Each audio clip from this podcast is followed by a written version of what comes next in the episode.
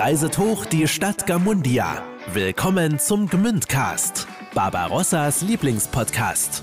Der Nummer 1 Podcast aus und für Schwäbisch Gmünd. Wir feiern unsere Stauferstadt mit all ihren Kuriositäten, historischen Geheimnissen und Promis. Nun viel Spaß mit einer neuen Folge vom Gmündcast, Barbarossas Lieblingspodcast. Mit Simon Ihlenfeld und Thomas Sachsenmeier. Schon wieder ist eine Woche um. Zeit für eine neue Folge Gmündcast. Schön, dass ihr mit dabei seid. Ein besonderes Grüß Gott erstmal an alle, die heute zum ersten Mal dabei sind. Wir sind Simon und Thomas und liefern euch eure Dosis Heimatflavor aus Schwäbisch Gmünd. Ganz egal, wo ihr gerade seid, ich habe aus den vielen Nachrichten, die wir bekommen haben, sogar mitbekommen, dass man uns in den USA hört. Ja, deswegen viele Grüße gehen raus in die USA und dahin, wo ihr uns gerade hört. Schreibt uns doch mal über Insta, wo ihr uns gerade hört. Egal ob in der Buchstraße, auf dem Rechberg in Nindach oder auf Bali. Wir freuen uns auf eure Nachrichten oder klickt euch einfach mal rein auf gmünzcast mit ue.de für alle Infos rund um den Gmündcast. Von uns gibt es, wie gesagt, jede Woche eine Geschichte aus Schwäbisch Gmünd und heute freuen wir uns auf Sibylle von Schneider. Sibylle von Schneider ist Anstaltsleiterin bei der JVA Gotteszell im Schießtal, also im Frauengefängnis in Schwäbisch Gmünd. Und wir sprechen mit ihr über den Alltag hinter Gittern, wie Corona das Leben in Gotteszell verändert hat und sie wird uns erzählen, wie man Anstaltsleiterin einer JVA wird. Wenn euch unser Gmündcast gefällt, erzählt's gerne weiter, dass es uns gibt und abonniert uns auf Spotify und Apple Podcasts. Jetzt viel Spaß mit dem Gmündcast. Ich sag's bei fast jeder Folge, diesmal meine ich es unfassbar ernst. Ich freue mich sehr, dass Sibylle von Schneider heute bei uns ist. Hallo. Herzlich willkommen. Hallo, ihr zwei. Äh, Sibylle von Schneider und ich, für alle, die es nicht wissen, kennen uns schon ziemlich lange, weil ähm, ihr ältester Sohn zusammen mit mir Abitur gemacht hat. Ich die zwei anderen Söhne, die es noch gab, dann zwangsweise auch noch mitbekommen habe und wir, als äh, äh, ihr Sohn und ich zusammen Abi gemacht haben, oft bei euch zu Hause waren und wir uns jetzt, glaube ich, schon seit fast zehn Jahren so nicht mehr A gesehen und B gesprochen haben. Und ich freue mich wirklich mega. Ja, ich freue mich auch sehr, dich zu sehen. Ich darf immer noch die, du sagen, Ja, oder? klar, auf jeden Fall. Das wäre jetzt völlig strange. Und ich glaube, es werden, sind schon 15 Jahre, seitdem Ja. wir uns nicht mehr gesehen haben.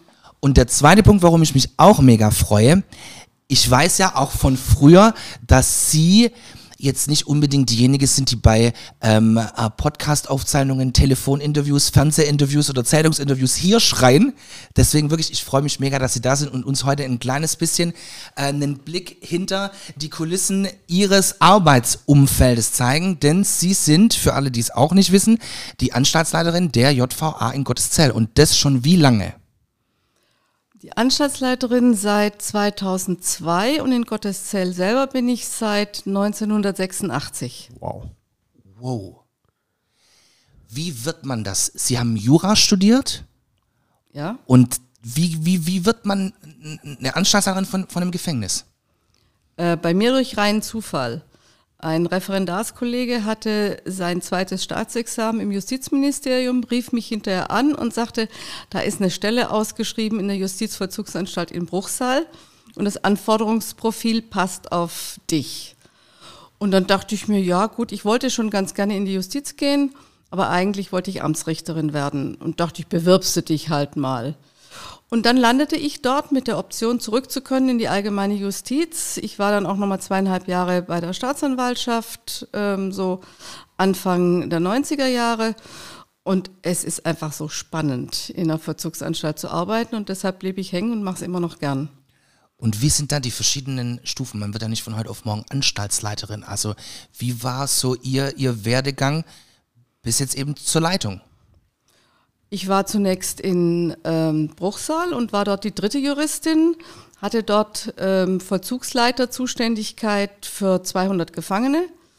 Ähm, nach einem Jahr wechselte ich in die Jugendvollzugsanstalt in Adelsheim, war dort auch dritte Juristin und hatte dort auch Zuständigkeit für ca. 150 Jugendliche und kam dann äh, 86 nach Schwäbisch Gmünd, war dort Stellvertreterin und nach dem Tod meines damaligen Anstaltsleiters hat das Justizministerium gefragt, ob ich Lust hätte und dann habe ich ja gesagt. Krass. Was heißt nur zum Verständnis dritte Juristin? Also gibt es eine beschränkte, in Anführungszeichen, Anzahl an Juristen vor Ort in der JVA? Ähm, es gibt den Anstaltsleiter, es gibt einen Stellvertreter, der in der Regel auch Jurist ist und es gibt in größeren Anstalten noch entweder eine ganze oder teilweise eine halbe Stelle nochmal von einem Juristen besetzt. Und warum ist zum, also wirklich ganz banal, weil ich es nicht weiß, ähm, das Jurastudium die Voraussetzung, um äh, eben diesen Job zu machen? Äh, die Anstaltsleitertätigkeit ist höherer Dienst. Das heißt, es kommt zunächst mal aufgrund der Vorbildung in Betracht äh, äh, Juristen und Psychologen, weil die eben die ähm, Qualifikation für den höheren Dienst haben. Und Baden-Württemberg äh, ist der Ansicht, dass Juristen aufgrund ihrer Vorbildung und weil sie doch eher auch in der Verwaltung Einblick haben, geeignet sind für äh, Anstaltsleitertätigkeiten. Aber es kann durchaus auch ein Psychologe sein und in anderen Bundesländern kann es auch schon mal ein Sozialarbeiter sein. Ich schiebe jetzt mal kurz einen kleinen Geschichtsblock ein. Wir haben uns ja, bevor Simon auf Aufnahme gedrückt hat, besprochen. Ich werde das mal kurz skizzieren und Sie korrigieren im Fall, dass ich hier Fake News verbreite. Okay. Also Gotteszell ist ja wirklich ein ähm, geschichtsträchtiges Gebäude. Circa 1240 wurde es ein Dominikanerinnenkloster und 1808 zu einem Zuchthaus im äh, Zuge der Säkularisierung umgewandelt. Ja, ich muss noch ganz kurz dazu schieben, weil ich finde den Gag immer so gut, äh, äh, dass eben Dominikanerinnen Kloster war. Ich sage, da waren immer schon Frauen eingesperrt, weil ich davon überzeugt bin, dass auch zu damaligen Zeiten nicht alle Frauen freiwillig ins Kloster gingen. Ähm, es wurde 1806 dann schon säkularisiert. Die Nonnen durften zunächst bleiben und 1809 am 1. September kamen die ersten Inhaftierten. Und waren es, war es immer schon ein Frauengefängnis? Nein, das war ja auch eigentlich aus heutiger Sicht schon sehr fortschrittlich. Ähm, es waren zunächst Männer dort, ähm, ab circa 1825 dann auch Frauen und ab Mitte der 1870er Jahre war es dann ein reines Frauengefängnis. Aber ich fand es schon immer ganz spannend, dass also doch so knapp 50 Jahre sowohl Männer als auch Frauen sozusagen koedukativ inhaftiert waren. Was heutzutage unüblich ist, höre ich daraus. Ähm, es ist eher unüblich, wobei es schon in anderen Bundesländern ähm, oftmals so ist, dass in Männervollzugsanstalten äh, es Abteilungen für Frauen gibt. In Baden-Württemberg ist es so, dass es die einzige große zentrale Frauenvollzugsanstalt ist und deshalb das auch als eigenständiges Gefängnis geführt werden kann. Ich fand es nur eben fürs 19. Jahrhundert sehr erstaunlich. Krass. Männer und Frauen Gefangene werden getrennt aus Sicherheitsaspekten? Ja gut, der Begriff Sicherheit wird in einer Vollzugsanstalt ja, natürlich sehr weit gefasst. Ja, ja, ähm, ja, Es ist zum Beispiel ganz spannend, die Justizvollzugsanstalt in zwei Brücken, da sind Männer und Frauen zwar getrennt untergebracht, aber zum Beispiel Ausbildung ähm, findet dort koedukativ statt. Aber man muss sich natürlich vorstellen, dass nicht jede Frau gerne sehr direkt mit einem Mann inhaftiert sein möchte. Die haben ja doch teilweise auch Gewalterfahrung und dass andererseits aber natürlich von beiden Seiten die Geschlechtlichkeit nicht ausgelebt werden kann und man dann doch teilweise vielleicht sich miteinander enger verbündet, als man dann hinterher es für gut findet. Mhm. Wie sieht denn Ihr Tagesablauf aus, Frau von Schneider? Wenn Sie zur Arbeit gehen, was, was ist Ihr täglich Brot? Also mit, wie, wie, wie muss ich mir das vorstellen? Das ist das Spannende an einer Arbeit im Vollzug. Nicht nur meine Tätigkeit, sondern insgesamt von allen Mitarbeitern, dass man eigentlich nie so ganz genau weiß, was auf einen zukommt. Also wenn ich morgens komme, dann schaue ich zunächst mal die eingehende Post an dann finden regelmäßige Besprechungen statt, also mit allen Vollzugsleitern, also sprich diejenigen, die zuständig sind für ähm, gewisse Häuser, in denen Gefangenen untergebracht sind. Und der Vollzugsdienstleiterin, das ist die Chefin des uniformierten Dienstes. Wir besprechen jeden Morgen erstmal, was in den 24 Stunden vorher, respektive am Wochenende geschehen ist und was am Tag über ansteht. Weil man muss ja sich darüber im Klaren sein, eine Vollzugsanstalt hat 24 Stunden Dienst. Da ist ja. immer irgendetwas los. Da wird jemand krank, da ist eine Gefangene, die psychisch problematisch wird. Und das kann halt auch nachts um drei passieren und deshalb sind diese Besprechungen so wichtig. Gut, und dann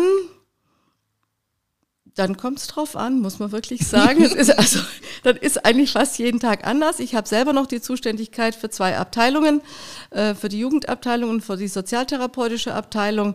Da finden regelmäßig einmal wöchentlich Besprechungen statt mit den dort tätigen Psychologen, Sozialarbeitern und äh, Mitarbeitern vom uniformierten Dienst. Ähm, dann will das Justizministerium was von mir, dann will die Presse was von mir, dann ist was äh, Bauliches zu erledigen. Ähm, dann gibt es eine Beschwerde der Gefangenen, zum Beispiel an die, äh, ans Justizministerium. Dann muss man diese Beschwerde bearbeiten. Ähm, es müssen ständig Stellungnahmen äh, gemacht werden an die Strafvollstreckungskammer, die über bedingte Entlassung der Gefangenen entscheidet, oder an Anwälte. Und ich lasse die meisten Sachen über meinen Tisch nochmal laufen, sodass ich das also nochmal gegenlese. Ähm, es ist ständig mit dem Personal irgendetwas, äh, was man koordinieren, verändern, verbessern muss. Und jetzt zu Corona-Zeiten haben wir sowieso ununterbrochen irgendetwas zu tun, was verändert werden muss, neue Hygienekonzepte, dann ist wieder ein Corona-Verdachtsfall, dann muss man wieder eine bestimmte Gruppe von Gefangenen in Quarantäne schicken. Da ist eigentlich ständig irgendwas zu tun in der Richtung im Moment. Wie, also wie muss ich mir das vorstellen, wenn ich jetzt zum Beispiel als Besucher ins Gefängnis kommen würde, um da jemanden zu besuchen. Wie läuft sowas ab? Also melde ich mich da an? Ähm, wer entscheidet, ob ich überhaupt kommen darf? Gibt es da ein gewisses Protokoll, das da abläuft zum Beispiel? Das kommt jetzt drauf an. Kommst okay. du, kommst du als privater, persönlicher Besucher der Gefangenen, als Anwalt, als Behörde? Das macht schon mal Unterschiede. Machen wir mal, wenn ich Sie besuchen gehen wollen würde. Mich? Ja, aber wer jetzt, eine, keine Ahnung dann äh, macht es Sinn, vorher mir eine E-Mail zu schreiben oder mich anzurufen und zu fragen, ähm, ich hätte das und das Anliegen, ja. ähm, wann können wir uns mal treffen? Und dann mal vereinbaren wir einen Termin, so wie wir den heute vereinbart haben und dann ist es unproblematisch, dann kommt man zum Tor, im Moment gerade mit der 2G-Plus-Regel, mhm. ähm, dann gibt man seinen Personalausweis ab, lässt das Handy draußen, ganz wichtig. Okay. Und dann wird man zu mir gebracht. Okay. Und äh, jetzt, wenn ich jetzt jemanden Gefangenen besuchen wollen würde, eine Gefangene besuchen wollen würde? Also bei Untersuchungshaft braucht man nicht immer, aber in der Regel zunächst mal die Genehmigung des Gerichts oder der Staatsanwaltschaft. Und dann kann man bei uns montags anrufen und einen Termin vereinbaren. Was manchmal eine gewisse Geduld erfordert, weil es eben nur montags stattfindet und die Leitungen oft belegt sind. Das ist wie wenn man irgendwo eine Hotline hängt. Mhm. Wie viele Gefangenen sind denn aktuell? Darf man darüber, darf man das sagen? Also wie viele? Wir haben 280 Gefangene im Moment, was ein sehr niedriger Stand ist, weil immer Mitte November ähm, die Weihnachtsamnestie ist und da geht der Stand immer so um 30, 40, 50 Gefangene runter. Da gibt es bestimmte Kriterien, nach denen man entlassen werden kann, ähm, wenn man vor dem 1. September inhaftiert war und in dem Zeitraum zwischen, dem, zwischen der Weihnachtsamnestie, wie gesagt Mitte November, bis 6. Januar entlassen werden würde, dann wird das alles vorgezogen auf den Mitte November Termin. Okay. Normalerweise haben wir so zwischen 320 und 350 inhaftierte Frauen, wobei jetzt während Corona Ersatzfreiheitsstrafen nur bedingt inhaftiert werden, also diejenigen, die eigentlich zu einer Geldstrafe verurteilt waren, die aber nicht bezahlen wollten oder konnten und stattdessen dann äh, das durch die Inhaftierung abgegolten wird, die kommen im Moment nur wenige. Wenn die auch noch kommen, haben wir auch schon über 400 Gefangene gehabt. Brutal. Wann muss denn eine Gefangene bei Ihnen vorstellig werden? Also haben Sie da den Bezug auch zu denen? Also, kommen, äh, also um das mal ganz klischeehaft zu machen, wir hatten da ja auch früher drüber uns unterhalten, es gab ja früher die Serie Hinter Gittern bei RTL. Ich weiß, dass es mit der Realität nichts zu tun hat. Aber wann, wann kommen die zu Ihnen? Oder sind Sie damit mit allen in, in Kontakt? Wird wahrscheinlich nicht gehen bei 280 Gefangenen. Also ich rede üblicherweise nur mit den Inhaftierten, die auch zu meinen Abteilungen gehören. Also mit okay. Jugendstrafgefangenen und mit denen, die in der sozialtherapeutischen Abteilung sind. weil ansonsten würde natürlich jede Gefangene versuchen, ihr Anliegen an möglichst höchster Stelle vorzubringen und das bin eben in Gottes Zell ich. Mhm. Und deshalb ist es so, dass es dann der Vollzugsleiter, also entweder der zuständige Jurist oder die zuständige Rechtspflegerin, übernimmt das dann und macht es mhm. bis, bringt also das Anliegen bis zu Ende. Aber das ist zum Beispiel auch etwas, was wir in der Frühbesprechung viel ja. besprechen, wenn es nicht um Geschichten geht, die eigentlich allgemein üblich sind und wo es allgemeine Regeln gibt. Wenn da wirklich so Ausnahmen kommen und wie sollen wir das handhaben, dann wird es bei uns in der Frühbesprechung morgens schon mal diskutiert. Wie ist denn die Altersstruktur in Gotteszell? Also von, von, welch, von welcher Altersspanne redet man? Oder kann man da Aussagen machen? 14 bis 85. Boah. Krass. Krass. Wobei also schon der Schwerpunkt liegt zwischen 25 und 40. Und da liegt der Schwerpunkt, also sagen wir mal so, bis zu den 45-Jährigen ähm, von den Jüngsten liegt der Schwerpunkt bei Betäubungsmitteldelikten. Okay. Oder in, damit im Zusammenhang stehend. Mhm. Also zum Beispiel, um das plakativ zu machen, jemand wird äh, beim äh, mit irgendwie äh, Substanzen erwischt und Substanzen erwischt, aber das ist eigentlich das, was, was nicht so häufig vorkommt, weil meistens haben ja die, die abhängig sind, keine so ganz großen Substanzen, ganz große Mengen bei sich. Das sind dann mehr so die Hintermänner und Dealer. Die und das ja. ist ja bekannt, dass man die nicht so leicht ja. erwischt. Es sind vielfach diese Beschaffungsdelikte, also Betrug, Diebstahl. Ganz beliebt ist äh, Diebstahl von Parfum, bringt oh. relativ viel Geld, auch auf dem Schwarzmarkt. Okay. Ähm, Rezeptfälschungen. Das wird mit einer Freiheitsstrafe geahndet. Ja, nicht beim ersten Mal. Ja, okay, okay, okay, okay. ja, ja, ja, ja, ja, alles klar. Okay. Und ähm, aber es gibt, weil Sie jetzt quasi den, den, äh, die, die beliebtesten Delikte ansprechen, was, was gibt es noch für äh, Vergehen oder Strafen, warum die Frauen dann zu Ihnen kommen? Das ganze Strafgesetzbuch rauf und runter. Das fängt bei Mord an und hört bei ähm, bei Leistungserschleichung wieder auf. Also Leistungserschleichung, wenn ich ohne Fahrkarte Bus oder Zug fahre. Okay. Krass. Okay, das ist eine Bandbreite. Krass. Für, äh, für Sie ist das täglich Brot, aber für uns ist das brutal. Also allein dieser Begriff Mord zu hören, ja. ist so, so das ist Wahnsinn. Ähm, Sie haben vorhin was äh, so ein bisschen am Rande erwähnt, was ich ganz interessant fand. Sie haben gesagt, da gibt es dann äh, zum Beispiel Beschwerden von Gefangenen. Das hat mich so aufhorchen lassen. Wie kann ich mir das vorstellen? als ja, ich habe auch gar keine Ahnung, über was kann man sich denn als Gefangener so beschweren im Gefängnis? Äh, über nicht genügend Fernsehsender oder die falschen Fernsehsender. Über falsches oder schlechtes Essen, über Unzufriedenheit mit der medizinischen Betreuung, was gerade bei Betäubungsmittelabhängigen gerne der Fall ist, weil sie gerne noch mehr Schmerzmittel und noch mehr Schmerzmittel hätten. Ähm, über Lärm, den andere Gefangene machen und den man als äh, ungerechtfertigt empfindet, ähm, über einen ausgefallenen Hofgang, also zum Beispiel ähm, es zieht ein Gewitter über Schwäbisch Gmünd weg, dann wird diese Stunde Hofgang, auf die die Gefangenen täglich Anspruch haben, natürlich nicht durchgeführt, weil es viel zu gefährlich wäre. Äh, worüber noch? Über unfreundlichen Ton einer Bediensteten, über ähm, Mitgefangene, die Lügen verbreiten. Also die Bandbreite ist groß, wie im Leben draußen auch. Sehr interessant. Wie sieht so ein, wenn man das so nennen kann, Alltag für, für eine Gefangene aus? Die wird bei uns morgens um 6 Uhr durch eine Durchsage geweckt. Guten Morgen, es ist 6 Uhr, bitte stehen Sie auf und machen Sie sich fertig zur Arbeit. Mhm. Ähm, dann werden die arbeitenden Gefangenen von den Bediensteten aufgeschlossen und sie haben die Möglichkeit, im Aufenthaltsraum und in den kleinen Küchen sich ein Frühstück zuzubereiten.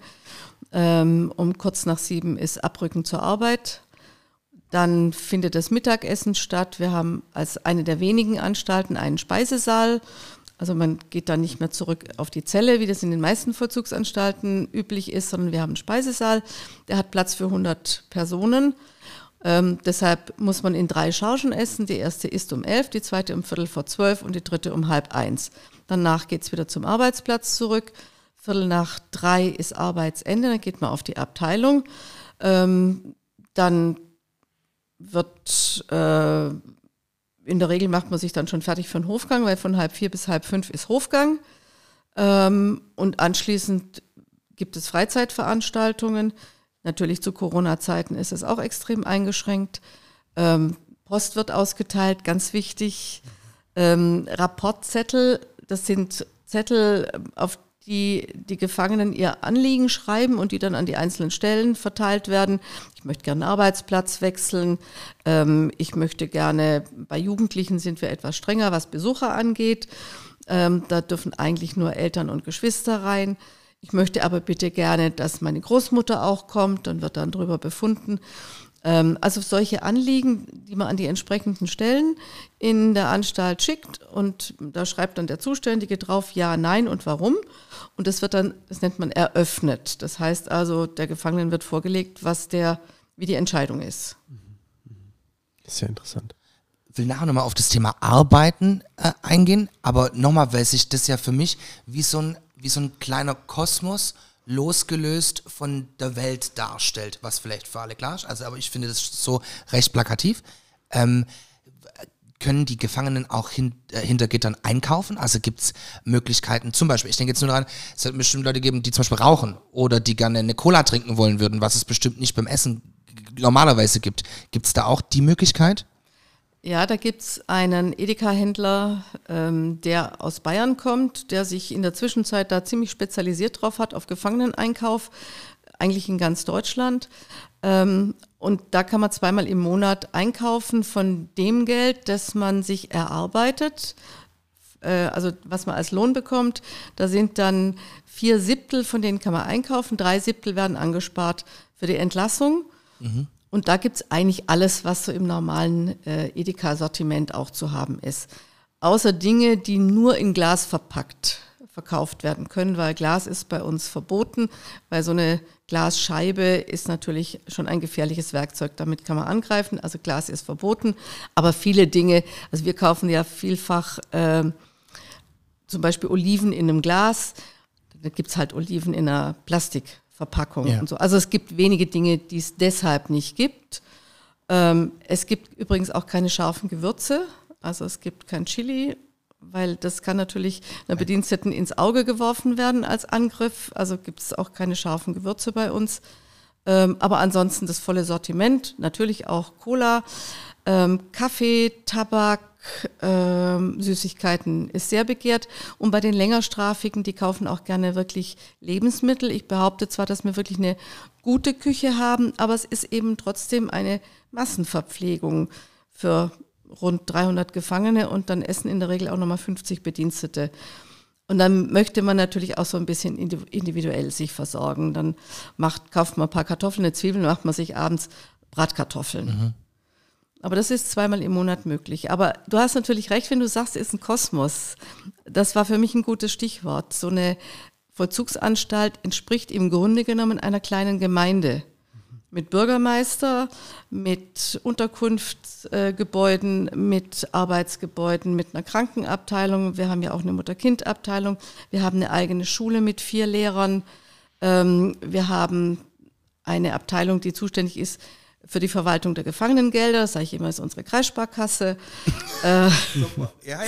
Also es ist im Grunde genommen, die Krankenabteilung hatte ich es schon erwähnt, also es ist im Grunde genommen von der Infrastruktur eigentlich so ziemlich alles da, was es auch in normalen Dörfern und Gemeinden gibt.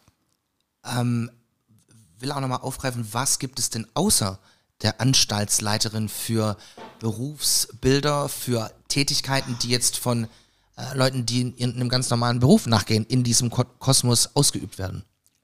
Also wir haben natürlich drei Psychologen. Mhm. Stellen. Wir haben jetzt vier Psychologen, drei Psychologen Stellen. Das ist in der Frauenvollzugsanstalt immer ein bisschen schwierig. Nennt man die Anzahl der Stellen oder nennt man die Anzahl der Mitarbeiter, weil das natürlich im Frauenvollzug mit Teilzeit arbeitenden Kräften immer ein bisschen schwierig ist. Ich nenne jetzt also mal die Stellen drei Psychologen, sieben Sozialarbeiter, ähm, anderthalb Ärztinnen, im uniformierten Dienst 120, im Werkdienst 15. Dazu kommen dann nochmal zehn Krankenschwestern, fünf Erzieherinnen, ähm, zwei Seelsorgerinnen ja, und, und noch circa 20 Personen in der reinen Verwaltung.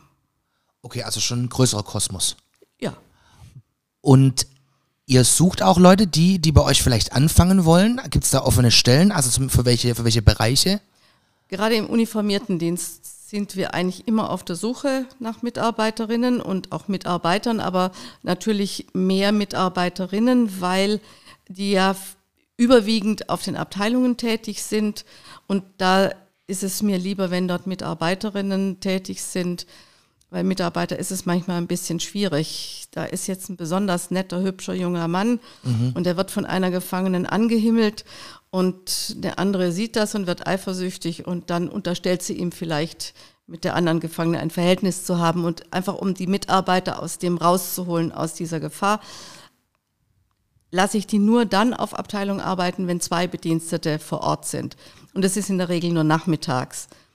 Der Frühdienst ist allerdings begehrter, weil die Leute natürlich lieber schon um halb vier das Haus verlassen, mhm. als erst abends um sieben.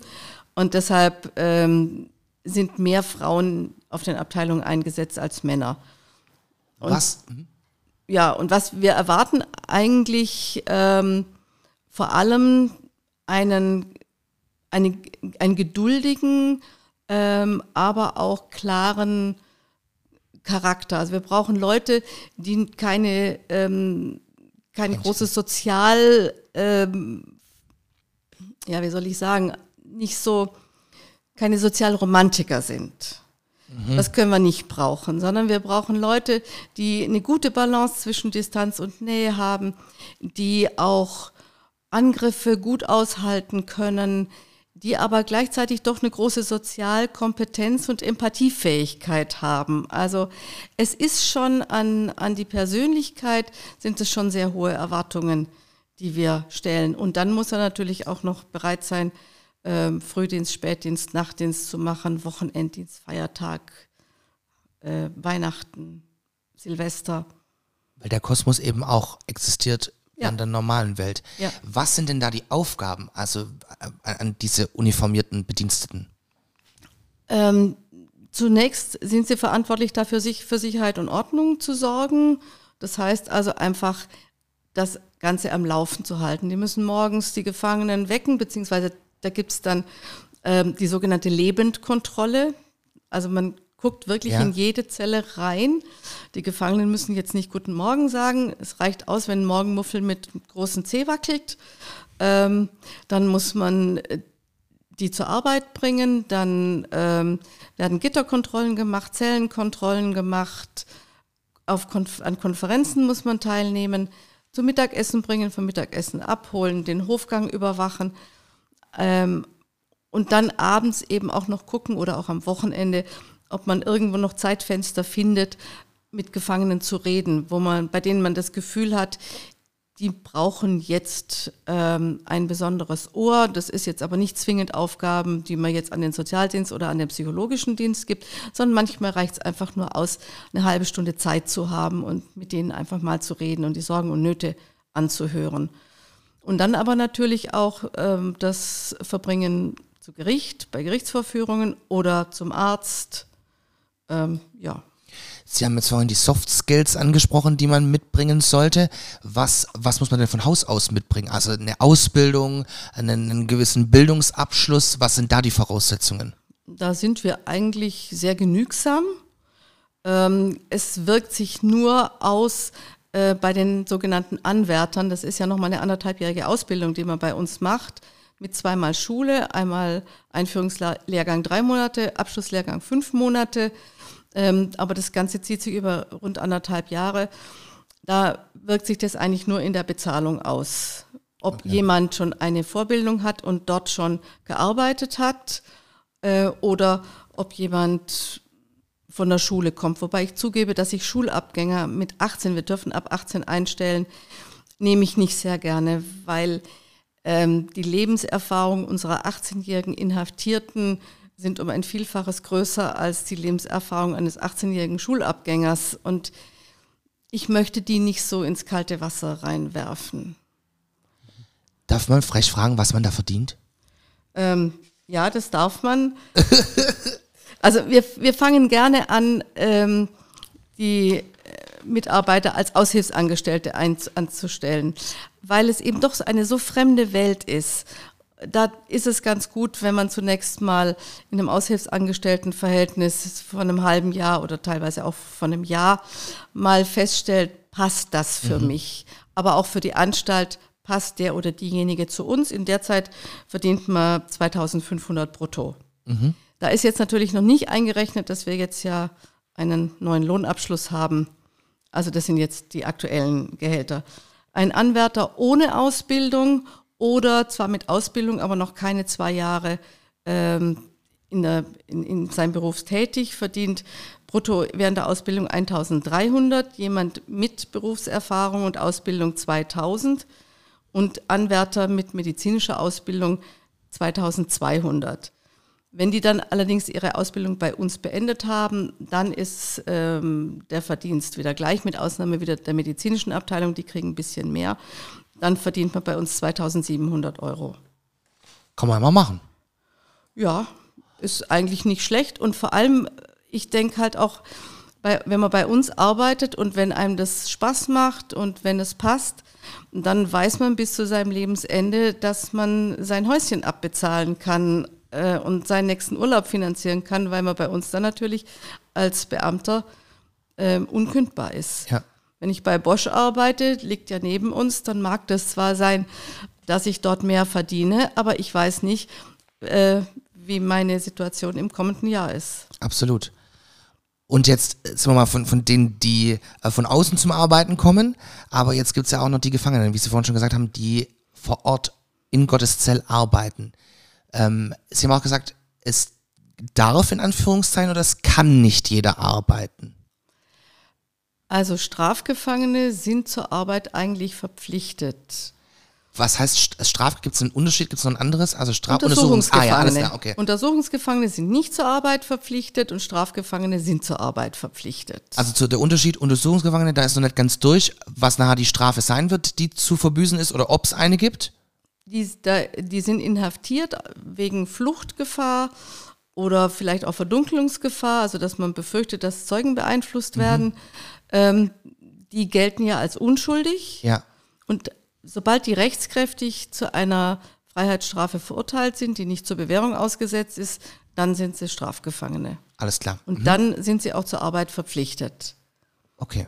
Und was kann man alles arbeiten, oder was, was sind die, die Arbeitstätigkeitsfelder? Ich mache nur kurz Licht an. Da gibt es eigentlich ähm, von einfachen Montagearbeiten, die man dort machen kann, ähm, bis zu Hofgartentätigkeiten, ähm, Hausreinigung, ähm, Malerei, Schneiderei. Sehr gut äh, verdient man bei uns übrigens in der Küche, also in der Küche arbeitet. Ähm, Kann man was probieren? Ja, das sollte man ah, vielleicht ah, aus hygienischen ja, Gründen ja, eher ja, nicht. Stimmt, aber wenn natürlich dann noch so ein, also erstens verdienen sie wirklich ganz gut, weil die auch im Grunde genommen bei uns die besten Arbeiter sein müssen, denn um elf muss das Essen fertig sein und um Viertel vor zwölf das nächste und um halb eins wieder eins. Die müssen einfach fertig werden. Natürlich haben wir auch Termine bei unseren Montagebetrieben. Aber da kommt es ja dann vielleicht mal so auf eine Viertelstunde früher oder später nicht an. Also die müssen einfach wirklich richtig gut und auf Zack sein. Und dann ist vielleicht schon mal ein Joghurt abgelaufen, aber ein Joghurt, der von einer Woche abgelaufen ist, kann man immer noch essen. Das ist dann das, was als Dessert dann vielleicht noch an die mhm. Küchengefangenen ausgegeben wird. Ja, also wir hatten dann natürlich unsere große Wäscherei und Bügelei und wir haben noch die Anstaltsschule da kann man einmal im Jahr den Hauptschulabschluss machen und einmal im Jahr den Realschulabschluss. Man wird aber auch bei Fernstudiengängen begleitet, aber das kommt nicht so häufig vor. Und die Besonderheit äh, in Gottes Zell ist ja auch, dass es, Sie haben es auch schon gesagt, ein Mutter-Kind-Haus gibt. Also die Gefangenen, wenn sie den Kinder haben, leben dann mit den Kindern in Gottes Zell. Ja, wir haben elf Plätze und nehmen dort Mütter auf, bei denen klar ist, dass sie entlassen werden, wenn das Kind noch nicht älter als drei Jahre ist. Das ist ein bisschen kompliziert. Ah, okay. Aber man merkt deutlich, wenn ein Kind drei Jahre alt wird, dann nimmt es die Umgebung schon sehr klar wahr. Dann sieht es schon, okay, die Mutter hat nicht das Sagen, sondern die Frau, die den Schlüssel hat, hat das Sagen. Ich will in Hof, ja nee, Kind, das tut mir leid, jetzt ist keine Hofgangszeit, wir müssen warten, bis Hofgang ist.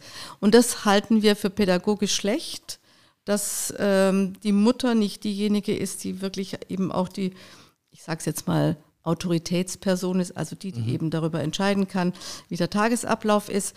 Und deshalb gibt es bei uns eben nur die Möglichkeit, mit dem Kind drin zu bleiben, äh, bis das Kind drei Jahre alt ist.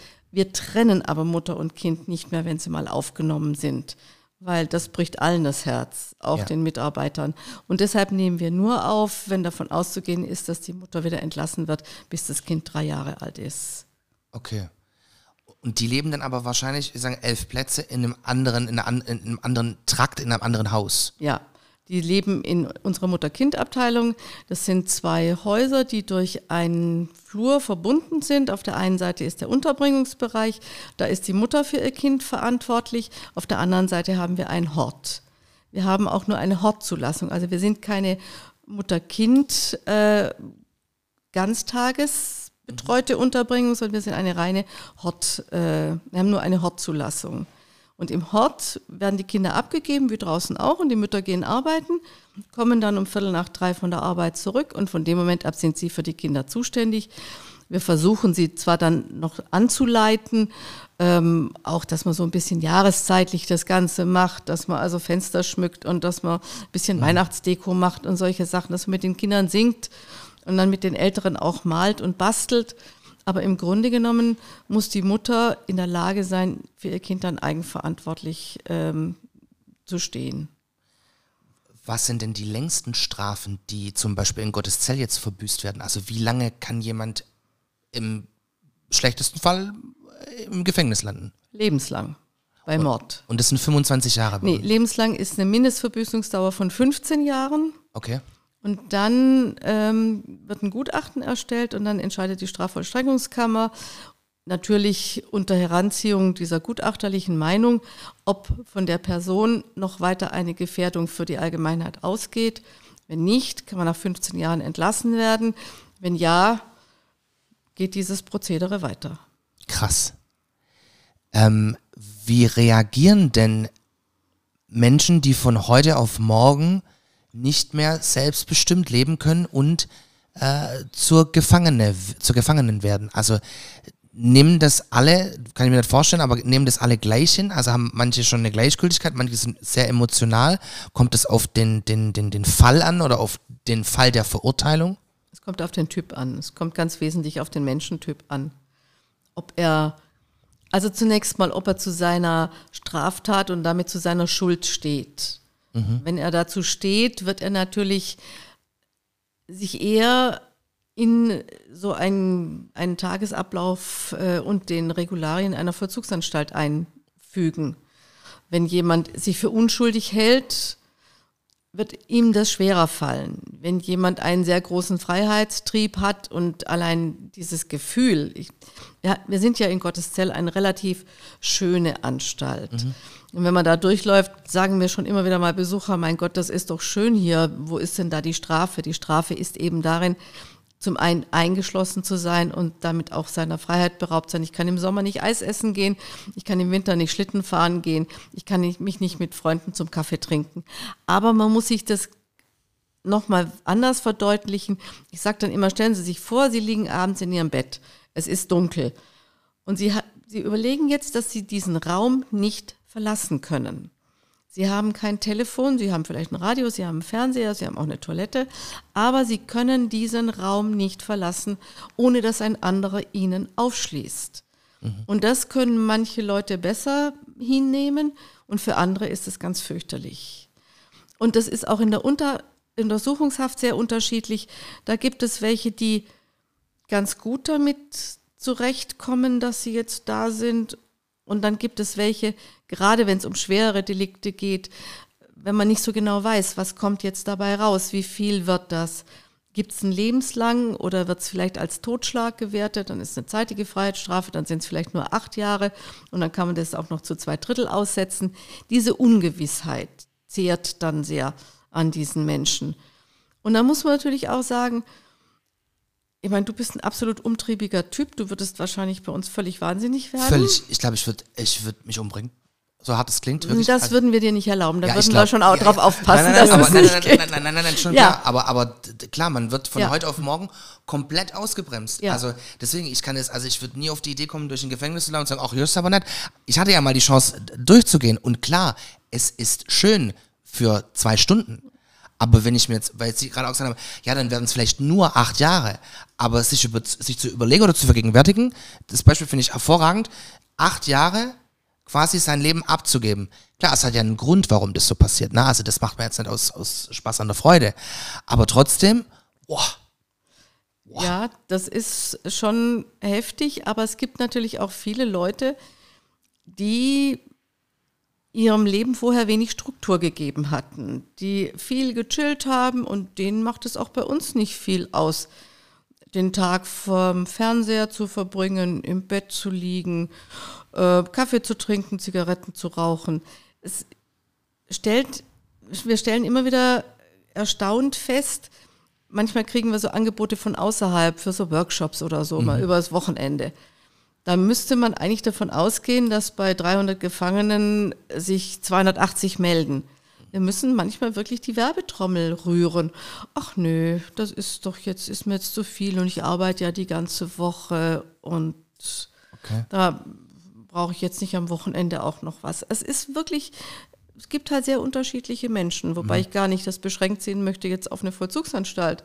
Solche Menschen gibt es draußen sicherlich auch, ähm, denen dann alles zu viel ist. Oder schönstes Wetter und ich gehe durch die Häuser und während des Hofgangs sind die Leute auf der Abteilung. Sag ich, warum sind sie auf der Abteilung? Es ist so traumhaft schönes Wetter. Oh, ich bin vom Arbeiten so fertig. Und man muss natürlich sagen, eine Arbeit bei uns hat nichts damit zu tun von den Anforderungen, die ein Arbeitsplatz draußen an die Menschen stellt. wie viel verdient man denn im Gefängnis? Das ist schon gesagt- unterschiedlich. Genau, so, ja. Also es ist unterschiedlich. Also man, man kann jetzt mal so sagen, es ist, man kommt, wenn man gut ist, so zwischen 180 und 250 Euro pro Monat. Und Okay. Wie gesagt, davon vier Siebtel für den Einkauf, drei Siebtel angespart Zum für die Sparen. Entlassung. Wenn gleich delikat, wie oft klingelt Ihr Handy abends? Also kommt es vor, dass Sie angerufen werden und sagen, Frau Schneider, gerade XYZ? Kommt es oft vor? Nein, das kommt nicht oft vor. Ja. Also ähm, es gibt bei uns einen sogenannten Inspektionsdienst. Das sind also die in der Hi- Hierarchie etwas höher stehenden Bediensteten und die haben eine Woche lang 24 Stunden Dienst. Da kann es dann schon mal sein, dass man angerufen wird.